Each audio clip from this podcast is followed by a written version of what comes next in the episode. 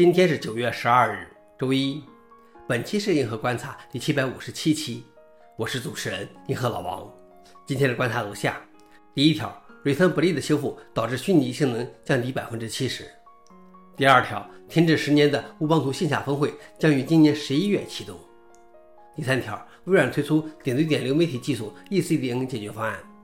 下面是第一条，Return Bleed 修复导致虚拟机性能降低百分之七十。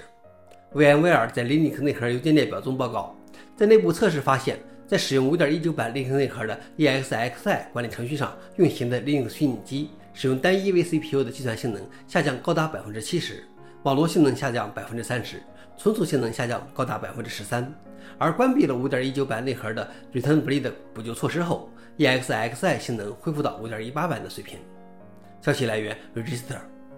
老王点评：许多 VMware 用户可能会在生产中使用 Skylake CPU，这样的性能损失不可能接受，那就只能冒着风险了。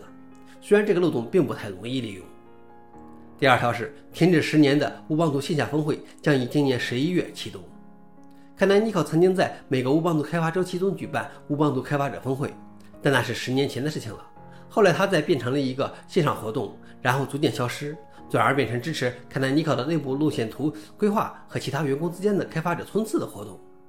新的活动现在叫乌邦图峰会，即将于十一月在捷克的布拉格举行。消息来源 f o r e n i x 老庞点评：不知道乌邦图峰会会不会带来一些惊喜？总感觉现在每个乌邦图版本的发布都缺乏令人激动的新变化。最后一条是微软推出点对点流媒体技术 ECDN 解决方案。微软的企业内容交付网络 ECDN 可以提高加五 G 波流的参与者的数量，使其有可能满足有众多参与者的公司范围的会议。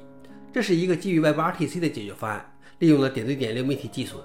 微软称，微软 ECDN 可以同时容纳数百万的参与者，而不会使企业网络过载，也不会遇到视频流的质量、安全和隐私方面的麻烦。消息来源：Raymond Mag。老王点评：大规模实时流量还是得依赖点对点应用。想了解视频的详情，请访问随附链接。